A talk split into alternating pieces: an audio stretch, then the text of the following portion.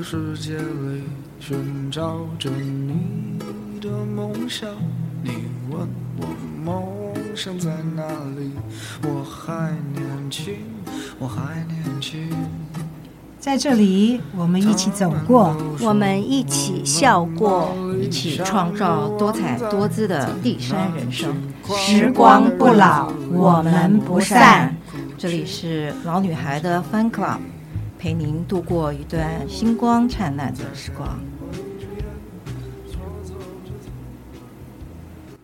Hello，大家好，欢迎收听老女孩的 Fun Club，我是老女孩 Nancy。我是老女孩 Marjorie。Marjorie，有，我知道你很喜欢吃鱼啦，是的，又爱吃海鲜，对不对？对。最近你还是很放大胆的吃吗？当然不是喽，很担心的。日本核废水从八月以来啊，已经排放三次了，这对你家的餐桌上有没有影响啊？有，影响很大。以前都是找那种野生的。然后新鲜捕获的海上的海鱼，现在就乖乖的吃一些比较养殖类的。养殖也是海水啊？没有啊，很多是他们像我们那边，如果是在东石，他们自己有余温嘛。哦，对，所以应该不晓得啦，反是不是比较安全，我也不知道，因为其实他们也用了很多抗生素、什么药物之类。嗯，那。就是希望有一个人能为我解惑，是不是现在野生的新鲜的海鱼还是可以吃，或者是日本进口的海产、嗯、水产都还可以安全的吃吗？嗯，哦、这也是我们大家的困惑。哎，我们今天好费了九牛二虎之力，是啊，邀请了一位从香港回台湾休假的核子工程专家，就是我们同学。嗯，他是前清华大学核工系系主任。现任呢，香港城市大学核工系教授的开直中教授来节目里面为我们这些困惑的家庭主妇开讲啦。是，欢迎他，欢迎开教授。嗯、开教授好，谢谢。呃，大家好，我是开志忠。哎呀，刚才的话讲了那么长啦，就是没有简短的介绍他一个非常非常重要的。经历也好还是什么，你知道吗？他是我们同学，是啊、他是我们屏东大同国中二年级的同班同学。对你的，所以你才能请得到他，也不一定。教授太忙碌了，也不一定能够请得到他。真的是、啊、这一层关系还不能请到，还不一定，因为他在他在城市大学，他太忙，他带的全部都是。博士生就是嘛，嗯，对我们这些幼稚园级的要怎么解惑呢？哎、没问题，他啊非常亲切，而且啊，开大呢，开大是我们这些同学啊给他取的外号了。我们一定要叫他开大，我们不能叫他开大，还有一个大啊，这个会会犯冲，所以我们就叫他开大。你看这个称呼是不是很亲切？对呀、啊，我们又很诚恳，对不对？对，所以呢。我们一定要先来讲讲开大跟我们同学时候的一些小小的记忆吧，好吧？好，你对开大的记忆是什么？我对开大，嗯，因为稍微久了一点，嗯，可是呢，印象里面就记得他很会念书，哎，对，对不对？对。然后以前嘛，国中啊，都是女生女生玩，很少跟男生，对，都都觉得男生皮嘛。哎呀，跑来跑去，跑来跑去的，所以对他的唯一印象就是他功课很好。嗯，我们追不上他，就是这样子。嗯，对。你呢？我们以前哈，其实女生你知道吗？就是比较早熟一点，比男生要早熟一点。是哦，应该哦。对，对，那个时候我们女生当中呢，会有一些人情窦初开。真的，嗯，这么早，有人暗恋他的，有人暗恋开大，只有一个吗？还是很多个？那我就不知道了。哦，可能你知道的是一个，哎，我知道就一个。好，但是呢，因为开大以前啊，嗯，帅嘛，很帅，然后又个子又高，对对对，他是我们全班最高的男生。对，这个我知道。然后最重要的，他有一双电眼。哦，是的，眼睛没错，超级超级会电人的，对不对？但他以前很独来独往，他的个性是那种不太讲话，然后喜欢打球。我最记得打篮球哦，对，有几个个儿高的男生哈，他们在中途下课的时候会在我们的教室的后排呢打球，球丢过来丢过去的。那时候让我们 对就觉得吵，心情很浮躁。对，那我们那个大同国中呢，这个班呢，其实是一个很特殊的班级啊、呃。我们是很少数的国中里面呢，会把女生跟男生呢合在一班的。对对，那我们当时呢，我们都女生呢都自觉很倒霉，怎么跟男生合在一起？就是，但是呢，事隔五十年以后。我们现在倒觉得当时的那种啊、呃、两小无猜的那种感觉哈，现在回忆起来也是一个非常不一样的经历。对，嗯、那个经验很特别，很特别，真的很特别。到现在为止哦，已经过去了五十多年了吧？我们仍然有一个群组。对呀、啊，对，是没错。对，我们有一个叫做二八才子佳人啊，那开大就是我们的。二八才子佳人里面的领头羊，所以呢，我们今天请到他来，他也是给我们这些同学极大的面子啦。那我们讲了这么多，开大该你啦，该你自己介绍一下。我知道你刚才 Marjorie 说你功课很好，这个是确定的，你就是一路遥遥领先，然后呢，在三十岁不到的时候，你就已经当上了清华大学的副教授。哎，这一段你肯定是要先让我们讲讲吧。我们同学很多都对你这一段是陌生的。好好，呃，两位美丽的主持人哦，我们同学，呃，很难得有一个机会啊、呃，来跟大家这个聊一聊啊。呃，确实我是啊、呃，没有像这个两位女主持人讲的说功课一路很好，其实没有，我是比较属于那种。就是发奋念书的时候会好一点，如果这个就是玩一下的话，成绩就会跌一点。运气不错，就是说，呃，我们在二年八班，当然那时候其实我一直印象很深刻，呃，三十位女生，二十七位呃男生。那因为我们那时候呢，呃，男生都是剃这个光头，嗯，连小平头都不行，就是剃光头，所以。呃，男生当然也比较皮，然后就像呃 Nancy 讲的，我们都还是属于那种未未发育的年代啊，所以就是说，呃，对对女孩子的那个注意力不是很很很那个很很强啊，呃，那大部分就是男生玩在一起啊，女生玩在一起，呃，然后当然嘛哈，就是。呃，为什么会把我们这五十七位啊才子佳人集中在一起？当然，当时是学校想要啊，让我们这个算是比较成绩好的一群人，可以互相帮忙啊，然后最后可以呃考得比较好。因为我们是大同国中第一届，第一届，嗯，第一届嘛，嗯，那时候升学率非常重要。那时候校长啊，什么老师都对我们期望很高，然后要求也很严格。那当然，我算一路很顺，就是。呃，国中毕业以后就考进了屏东中学啊、当时其实我们大同有很多同学，呃，纷纷北上考高高中高中嘛。呃，有些比如说到台北的啊，也到台南的，到高雄的啊，这是最多当然到就是雄中啊，啊，南一中也好几位。呃，那我当然是因为家庭的因素，因为我呃母亲是在市场做生意啊，然后就是说。啊，不用不用不用不用跑那么远，就是会念书的在哪都一样啊。他们的观念是这样，所以就不需要去呃外地念书，所以我们就留在屏东中学啊。那当然屏中我们也有很好的呃朋友，一起三年在一起。那当然就屏中毕业就考大学，就考上了清华的这个核工系啊。当年其实填志愿是。呃，我们都还是照照人家以前那种呃志第一志愿就这样排啊。嗯。啊、呃，那一年我印象非常深刻，就是那一年的我们的大学联考的数学，尤其是甲组的数学，非常难。呃，就是非常非常难。呃，据说你能够考到二十分呢，就已经是达标了。是我考十六分，那三十分 左右。对，我我讲的分数是还加了百分之二十五的，我们甲组哈。哦，甲组加数学，呃、我们加国文。三十分以上就算高标啊。呃，那我那一年以前我们在平中啊，都是靠数学、物理化去赢别人，所以如果我们要考非常好，数学一定要考满分，就一百二十五是我们的这个标准。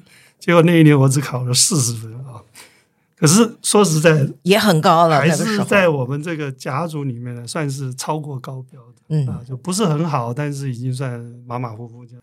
然后当然清华念了四年，毕业以后当兵嘛，当完兵就出国出国念书。所以我，我我的学经历其实是很很特别的。大概全世界像我这样子的，或是全台像我这样子一路合工的，还真不多啊。就是我是大学是合工啊，然后到美国这个威斯康星念的也是合工，硕士、博士都是合工啊。毕业之后就直接回来说，为什么说三十岁之前就回回到清华当这个副教授啊？那我们那个时候。升等也比较简单，所以我大概三年之后就升了正教授，所以，所以我算是比较一路顺遂的啊。那但是都一直在核工的领域里面啊，然后也负责过清华的原子炉啊，所以跟核核能相关的这些呃呃研究啊发展，一直是我过去这四十年的这个呃经历啊，所以很高兴有这个机会来跟大家聊一聊这个大家都关切的这个问题。所以说，今天我们就要问清楚开大哈，他对我们这个日本核废水的排放，你知道要排三十年了，就是啊，对啊，也许波及不到我们现在，但是肯定波及到未来的子孙嘛，对，不对？所以呢，我们现在要问开大一件事情，就是说这个核废水的产生，可不可以跟我们简单的讲一下？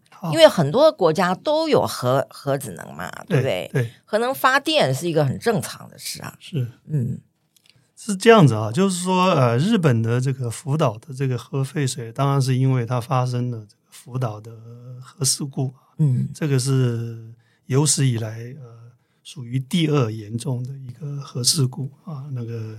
当时当然也有很多因素造成，当最主要的一个因素就是这个大大地震，日本百年以来最大的一个地震，然后造成的这个海啸，呃，海啸最高的时候达到十五公尺。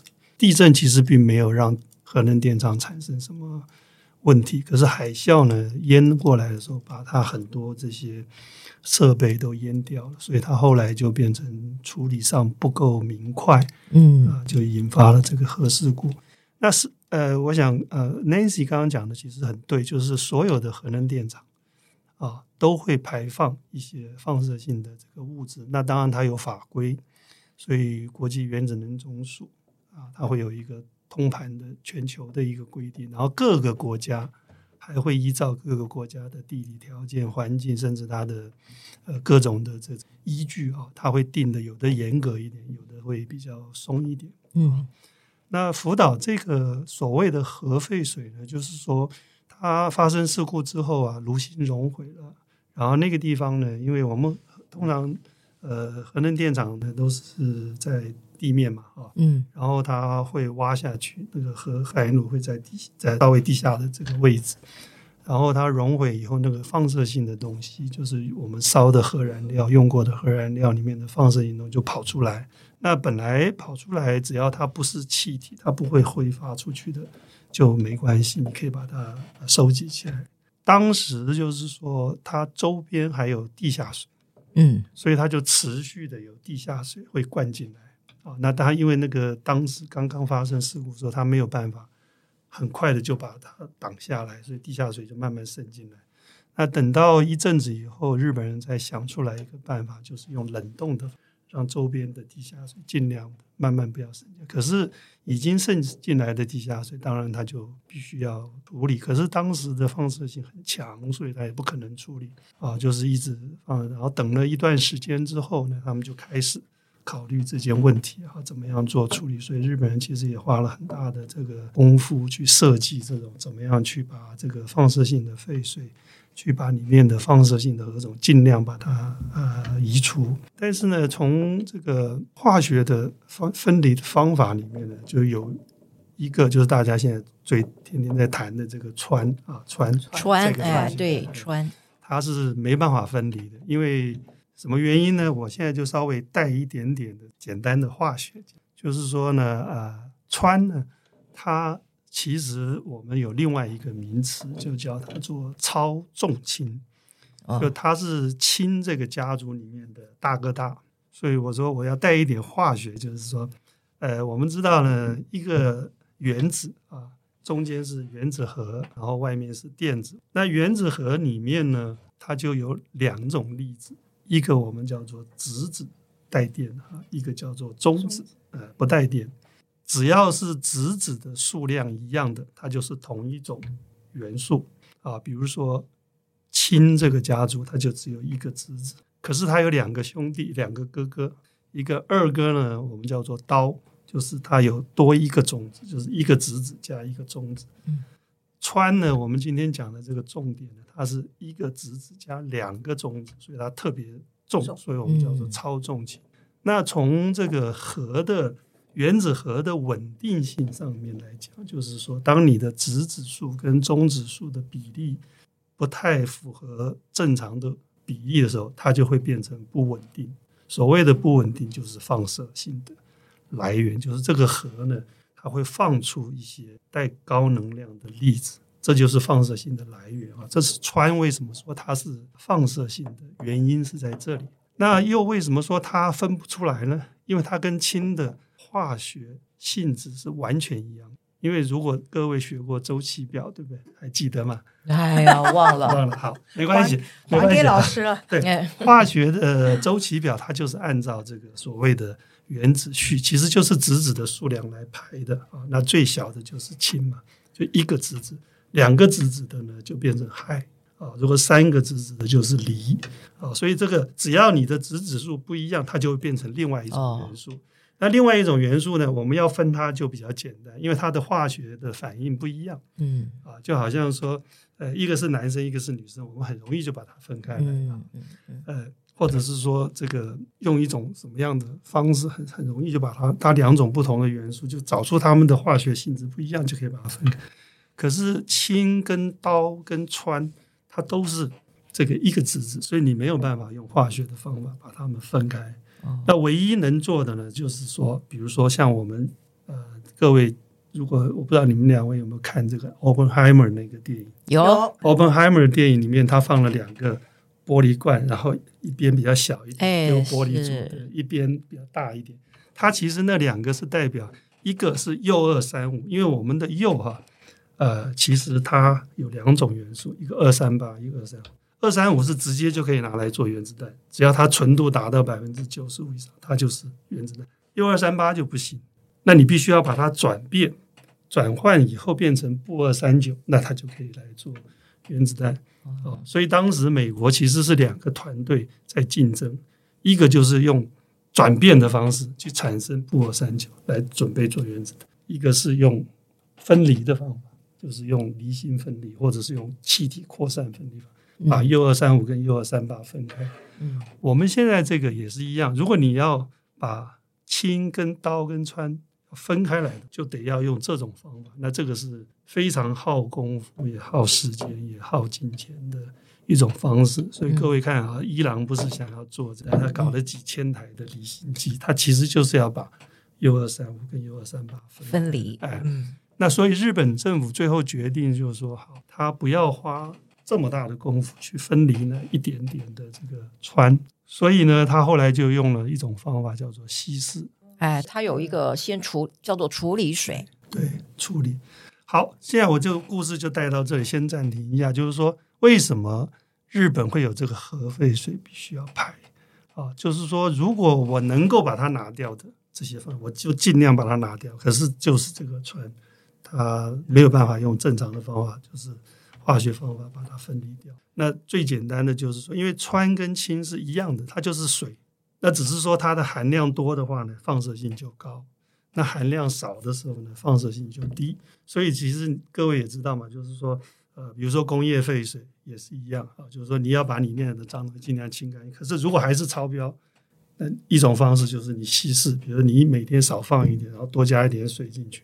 它的浓度就降低，所以这就是目前日本政府的做法。这也是国际原子能总署呃经过他的审核通过以后，允许他这样子做。那也就是说，它处理水稀释了以后，它里面的有毒辐射物质呢，其实是在国际原子能的核准范围内。对对对，因为这个是这样子，就是我我刚刚讲，就是每一个国家它会有的比较严格，有的比较稍微松，但至少国际原子能总署有一个标准。嗯，啊，它目前给的数字呢，就是说是这个单位，当然各位这么听不懂不懂也没什么关系，它是要做六万个贝克 per liter，嗯，就是每一公升里面可以有六万贝克的这个。什么是贝克？等一下我再解释哈。嗯。嗯那日本当然就是说，它不要放那么高，所以它再降低了四十分之一，就是变成一千五。那实际上，它过去这两次的排放，它又把它降得更低。嗯，那其实降低不难，就是比如说今天我有呃一瓶一杯一罐茶，对不对？然后这茶浓度太浓了，我加水，我就加水嘛，嗯，对不对？那我如果加一倍的水，它就变成二分之一浓度；我加十倍的水，它就十分之一浓度；我加一百倍的水，它就是百分之一的浓度。哎，他就是是日本人，其实做法就是这样。他其实那个原来的，就算经过放射性处理的那个核废水呢，其实它里面的这个氚的这个含量还是非常高的，嗯，它有十四万多贝克，哦，它要把它稀释大概一百倍才能到一千五，嗯，那他现在当然可以再给它增，比如说我稀释到两百倍，那就只剩一点点七七七百五，对不对？嗯，我如果再稀释更多，三百倍就更少。所以，所以这个就是是目前他的做法。他前两三次排放都是，呃，最终他排出其实大概差不多在七百多到呃五百多这样子。哦。但那个没什么了不起，就是你多放干净的水，就是单干净的海水去稀释它就可以了。啊，对。所以这是等于说有法规规定，日本人当然必须要照的法规做，不他照不照法规做，那是全世界就是都会去呃对他那个不利，所以。日本当然也不是一个那种乱搞的国家了，对，它有它的 reputation，所以它必须要呃按照国际的法规啊。比如说像这个排放呢，它不是我记得它有一个大臣出来说什么，这个排放的水还是可以饮用的，饮用的 啊，对，还表演，对，是。那实实际上，你如果从那个规定法规来讲，它确实是符合这种。排放的就是饮用的标准，你知道每个国家也都有这种饮用水的标准，嗯、但实际上这个讲话就让人家觉得很反感嘛。是，所以这个就是比较不聪明的这种讲法。那比如说，我们说国际上对这个氚的含量排放要求最严格的是北欧的有一些小国家，嗯，可能只有一两百。美国是所有这个比较大的这个已开发国家里面，大概是最严格的七百多。那它有它的依据。那其他一般的国家，大概都会比一千五更多。哦，所以说就是说它的排放呃是满足了这个国际上的标准，然后也符合大部分的国家的标准。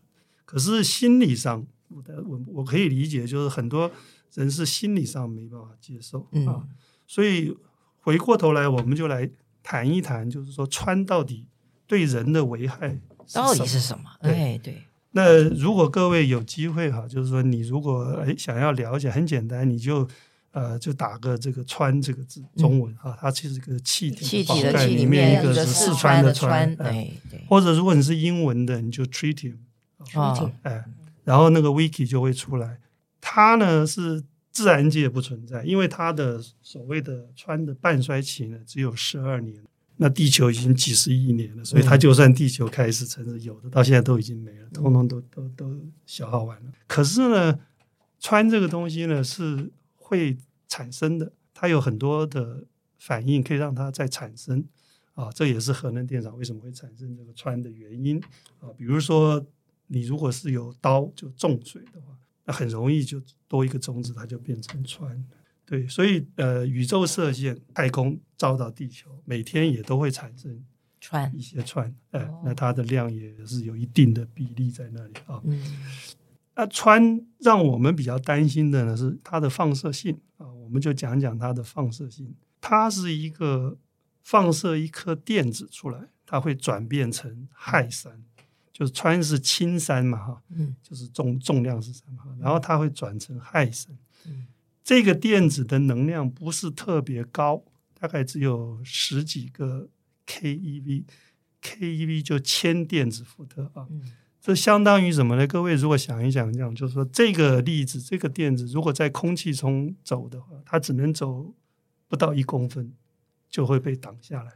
所以，如果这个放射性在你的人体外面的话，你的皮肤的角质就可以把它挡下来。嗯，所以就是说，这个穿放射性，不管是穿着，只要是在你体外，基本上对人是没有影响的。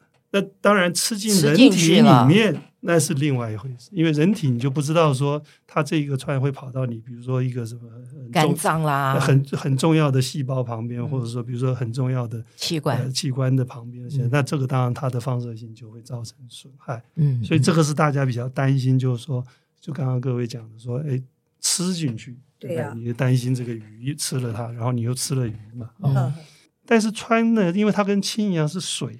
你知道我们每天人都要喝水，所以它会自然代谢。哦，就是说你吃进去的，它几多少天之后，它又会排泄出来。哦，它不会一，它不是像那个重金属，比如说你说什么铅啊、汞啊，你吃到人体它就会留在那，一直留在那。反正就是水，所以你你每天喝很多水，对不对？你也会呃排泄、排汗、排汗、排尿、排什么？所以它有一个我们叫做生物周期。就是说，你吃进去到最后排出来，可能十几天啊，所以这个就是一种它比较有利的地方，它不会一直在那边累积，累积越来越多啊。呃，所以这是穿的这个。所以如果说呃，各位比如说，哎，你觉得，哎呦，我这个好像是不是有一些什么不不那个，那我就多喝一点水把它排掉。哦，这个、就多喝水，多喝水。这是一种，这是一种方法，就是我们在比如说我们在核能电厂、核能。环境工作有的时候会有一些放射性的污染啊，那这种就是一种方法，可以减减轻你的这种影响啊。嗯，所以穿本身呢，体外基本上对影响很小，基本上是可以说没有影响。进了体内啊，会有影响，那当然就跟它的量有关系啊，就是说量到底是多少多少才是有问题。那当然，我们刚刚前面讲了很多，就是说国际原子能总署它会有个那个规定。那当然，它这个规定也不是随便乱规定，它是经过专家的研究，然后最后定出来的。那日本人他们现在这个做法呢，它有一个我觉得是它对它有利的地方是什么呢？因为它直接排进北太平洋。那北太平洋是一个非常大的一个海水的库，所以我们刚刚不是讲稀释吗？是啊，所以以他目前这个，比如说用一千五哈，就是说他原来原定的那个数字哈，一千五排进海里面以后，他一次大概是排七千八百吨公吨啊，那个总总的这个大小呢，大概差不多等于是一个二十公尺乘二十公尺乘二十公尺的一个。大方块二十公尺，其实就大概差不多半条马路这样子。嗯，比比游泳池还小一点。对对对，但它呢不是一千五，它是十四万那个浓度，所以它要先稀释一百倍。嗯，所以你就知道说，它本来是七千八百吨，那乘一百才是它真正排到排出去的水的量啊。那再用这个量呢，你如果要把它稀释到，比如说我们自然界，嗯，我们刚刚讲了嘛，自然界本身就会有氚嘛，哈。那如果你上 Wiki 刚刚看的时候，你就会发觉呢，自然界里面的氚的含量，虽然是它，我们说氚本来是没有的，对不对？它是因为这个宇宙射线啊，或者什么人工啊，什么核能电厂排出，它的含量很低很低，可是也是比现在这个排出来的这个量低了一百万倍。哦，就是自然界就是一百万倍，所以你如果排出去以后，再把它稀释一百万倍，那就跟自然界完全一样啊。那一百万倍其实不是很大，为什么？因为我们是三度空间的，所以你看啊，日本人他们很重要，IAEA 也是，他每次测量都在排水口三公里的范围里面啊，所以只要你在三公里以外，你的稀释就一百万分之一了，是。所以就是说，为什么他们一直都说我测不到啊？因为我在三公里之外已经稀释到跟自然界一样了，一样了。那至于说你还是有啊，对不对？然后鱼吃了会怎么样？那这个当然就是见仁见智，我就说见仁见智了哈。对就是说自然界也有，但是如果说今天已经低到跟自然界一样，那那个鱼当然也会吃，也会吃了。鱼会吃这个东西嘛？然后会存在鱼的身上，那你会吃，但是你每天也是吃这个。你没有这件事情之前，它也你也是照样在吃，所以你不要你不要去吃那个刚好在排水口附近抓到的鱼，嗯、那个就浓度会高一点。对嗯、所以你如果确定它的鱼是至少在那个排水三公里以外抓到的鱼，基本上那个鱼大概就跟自然界是差不多一样，哎，跟自然界差不多一样。对，那为什么中国大陆要禁止？对，这个就是我们常常讲说，有些议题是见仁见智。呃，我我不愿意扯到那一个题目上面，但是我就说见仁见智啊、呃。那其实我们做专业的人，呢，总都是看专家怎么说。嗯。你现在去看，就是不管是大陆也好，或是南韩也好，或者是甚至香港也好，啊，或者其他国家，都不是核能的专家出来。连大陆的，比如说他的，他有一个核核能管制局，你从来没听过这个核核核安管制的局长出来讲。No，都是外交部啊，或者什么，就是相关的这些，或像香港就是环境保署保护署的这些人出来讲话，嗯嗯、就是说他不是核能的专家，那他他要表达一些意见。事实上，比如说我们常常看啊，这个网络上也有很多，就是比如说呃生态学家或者是其他的啊这种各种学，他也会出来觉得这个东西不好，他应该觉得怎么样怎么样。那这种我们想就是尊重了啊，这个、嗯嗯嗯、呃这种议题。就像有的人说，哎，手机用多了会造成脑瘤，对不对？然后你有没有办法证明它？那有的人就相信，有的人就觉得不会。是，就算打疫苗也是好多人。对对对，疫苗对不对？也有人说疫苗会有毒害身体啊，对不对？也是见仁见智的。对，所以所以就是说我从学术或者说专业的角度来看呢，我们通常就是呃，根据他出来的数据啊，然后去判断说，哎。他的这个做法合理不合理？他有没有其他更好的做法？或者说他呃已经尽了力了啊，然后能够符合大多数的这种规定的要求，嗯、呃，是不是可以接受？那也有人说，哎，我就是一点点都不要啊。其实，其实早年我们在做沟通的时候也有这种，那就尊重嘛，就是你觉得实在不放心就嗯嗯嗯嗯这样。那日本这个排放。核污水的这样核废水的，他们是不是只有排放到海里面一途呢？还是说它有其他的方式可以是？就像开大你刚刚讲的，就是说他们没有办法用非常高昂的成本去分离这个有害物质，嗯、但是呢，它你也可以把它收集起来啊，就是放在一个地方一直收集嘛，一直收集，啊、然后它十二年嘛，所以你十个十二年就放一百二十年之后，它不是就没有了，就没有了，嗯。哎但是就是这就是，所以日本人他已经撑了十年啊，他二零一三年开始啊，就是每年都会有嘛，然后他到现在他已经有一百三十七万吨嘛，他当然是他他的 claim 就是说他现在的所有的储存量已经马上就要满了，如果我不排放的话，后面我就会就是更严重。那当然也有人说你可以再建更多的储存水槽，对，呃，这就是一个所谓的呃，看你怎么做嘛，看你的选择是什么嘛。啊，那我刚刚也讲了，就是说，事实上所有的核电厂都在排这个东西啊，因为它是一定会产生的啊，还不只是核能的电厂，有一些制药啊，有一些生物的一些行业，它也会排。那刚才我觉得主持人问的很好的问题，就是为什么日本人的核废水大家这么重视？那当然，因为是它是发生了事故哦，大家通通都眼睛盯着它。嗯，虽然它的排放呢，已经依照这个其他的核能电厂每天在做的事情一样的排放了，可是它就是会被注意。那其他人反正我已经，因为你想，全世界有大概四百，目前有四百四十个核反应炉在运行嘛。嗯。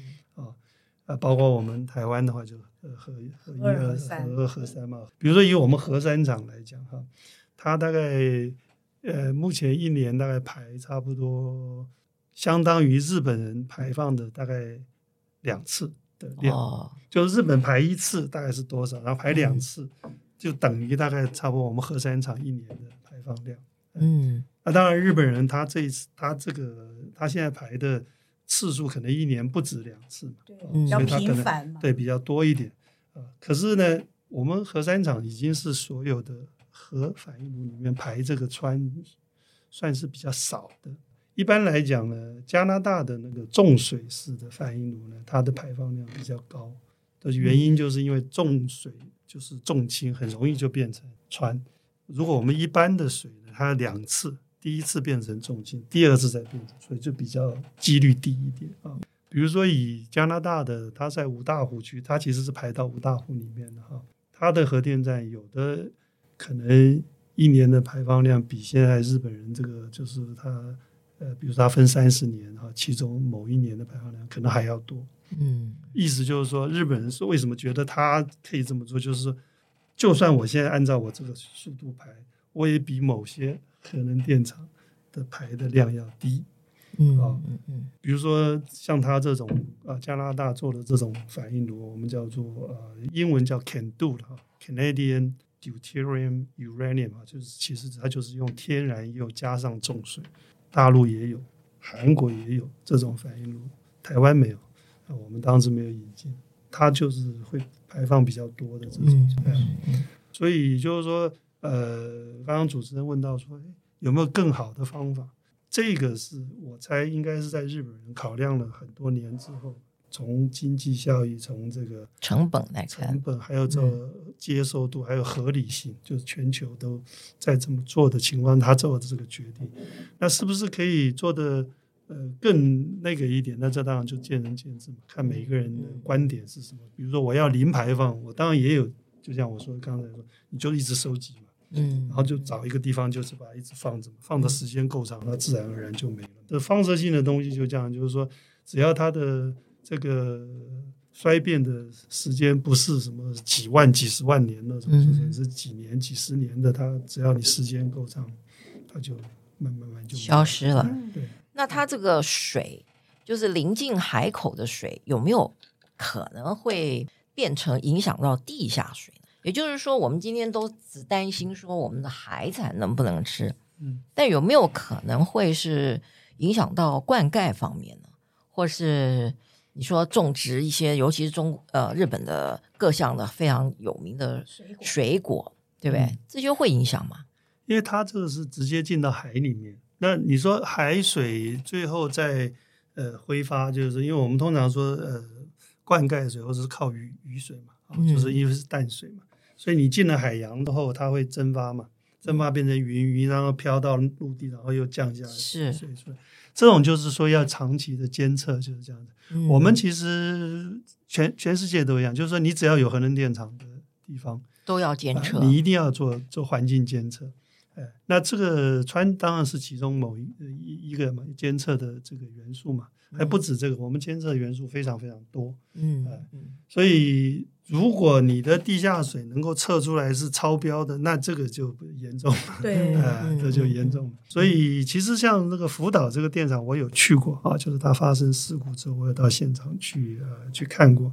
呃，当时他们带我们去看，除了看现在，也也介绍我们，就是说他们日本的当地的这个政府怎么样来管制啊，比如说渔获，好像人家说从近海或者从远海回来的鱼，他必须要去测测它的分。其实他们那个时候真正关心的不是穿，因为穿这个东西，我刚刚讲说，它其实呃从放射性角度来讲，它的危害是没那么大。嗯啊，因为它第一个体外就没有什么关系，体内的话它又有这个生物的水生物的本身的排。呃，我们其实那时候比较担心的就是像比较重的金属，像銫啊，銫一三七是其中一个啊，它半衰期三十年，所以它又比这个可以待更长的时间。还有一种叫丝啊，鍶就是跟钙是同一个族的，所以它会进到人骨头里面去。哦，哎，这种放射性元素是我们一般比较担心的，嗯就如果你含这个，你有可能会进到人体就不出来，然后就会一直在那边哦，呃产生这个呃辐射，哎，所以反而对于穿这个东西呢，我们一般不是认为它是非常严重的这种放射性的物质。那我们现在食药署呢，其实也有做一些进口日本海产的这种检测，嗯，嗯，它会对某一些鱼类，像牡蛎啊，然后鲑鱼、呃秋刀鱼、鯖鱼会会做检测。嗯，只是我们也是有测的，是我们的食药署，就是对这种进口的呃日本进口的鱼货啦，因为秋刀鱼嘛，在各个日料店里面，它是算是非常大众的，对不对？对，现在鱼也是，鯖鱼也是，然后远洋的鱼像鲑鱼啦这种，就像刚刚开大讲的，就是说你是进海口的附近的这个辐射物质可能会比较高，但是你。几百公里的外海，你就已经越来越稀释。啊、所以很多之外就比较对。但是很多报纸当时的报道呢，就是说，哎呀，两百四十天呢就会到了这个这个沿海，就台湾啊，中国南方沿海流域啊，一千两百天呢又跑到了这个北。太平洋的北部去了，所以你就是连鲑鱼这些你通通不能吃了。这个就是有点好像故意不把事情。他这个讲法当然是是一洋流嘛哈，我们北太平洋有洋流嘛哈，所以从日本去，然后走到白令海，到什么，然后加拿大、美国这样一路回来嘛，这一圈还蛮长的时间。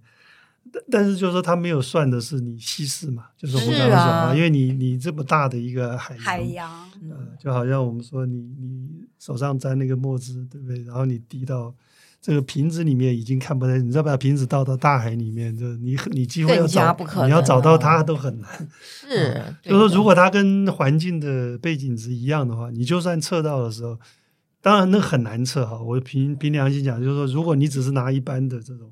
干净水，你要测那个一定是要我们专门做核能测试的专家的那种特殊的仪器才能测得出来。嗯，因为那是背景值，大概只有呃几个几个贝克一公升。像所以你看日本人给的数据，他们现在包括原这个 IAEA 就是国际原子能，他就测到只要十以下，他就基本上认为根本就就没有不需要不需要再担心了。嗯嗯，如果你考虑这种，就是说，因为他其实为什么要排到太太平洋里面，其实也是为这个目的，就是我排进去了，你你基本上没办法没办法测测不出来，测不出来的。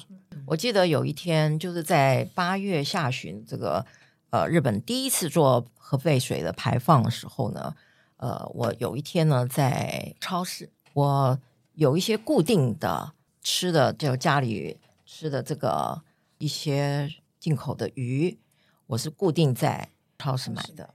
嗯，那我那天在超市的时候，我正在看哪一些鱼啊，就有一某台的一个记者呢访问你，对，就过来问我说，我可不可以访问你一下？因为我现在发现你在看这一区，这一区呢都是日本的鱼货，那你是不是常来买这个？我说我固定时间会来买。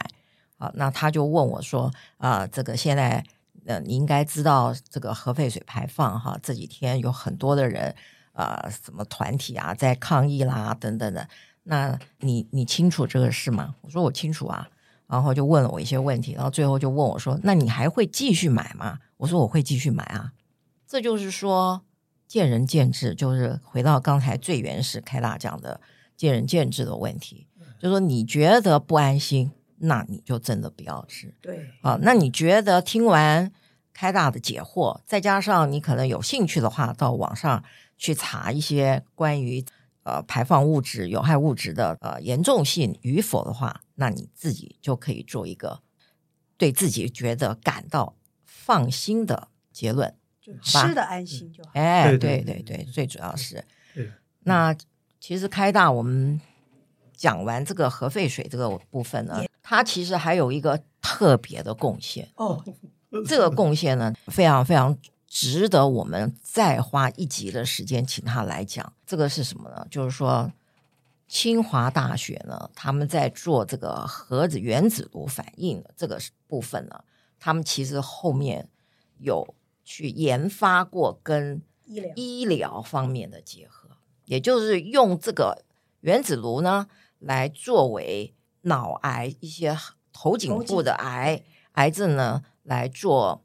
呃，治疗就治疗，就在二零二三年八月的时候，有一个瑞士的作家远从瑞士到清华来做这个治疗。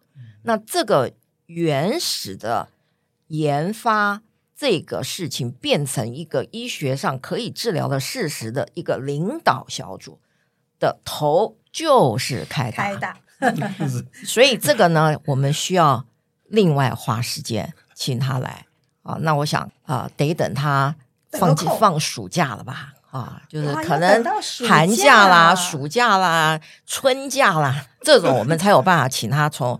香港，我们现在就在放寒假。哎，现在是寒假，对呀，我对不对？下回可能春假，要不然就是暑假。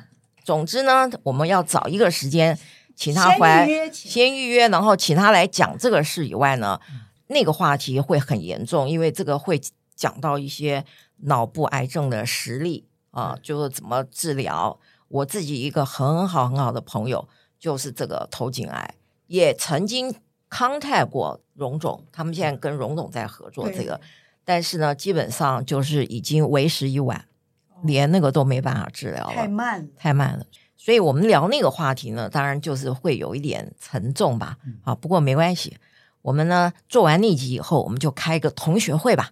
是，更轻松了。哎，对对对，这个对对，好，到时候我们看能说不定邀请个医生啊，或什么一起，哎，对，一起来聊，嗯，可以结合一下，对不对？对，我们主要这个节目在啊闲聊或者是趣味性的话题之外呢，我们也希望在我们中老年多涉猎一些议题，然后也让我们不要跟这个世界一些比较重要的议题来脱节。那我们现在非常谢谢。开达来到我们这里接受我们的访问，谢谢，感谢开达主持人啊，谢谢，谢谢啊，那我们就约好了，下次见了，找时间，好，谢谢，OK，谢谢大家收听，拜拜，拜拜。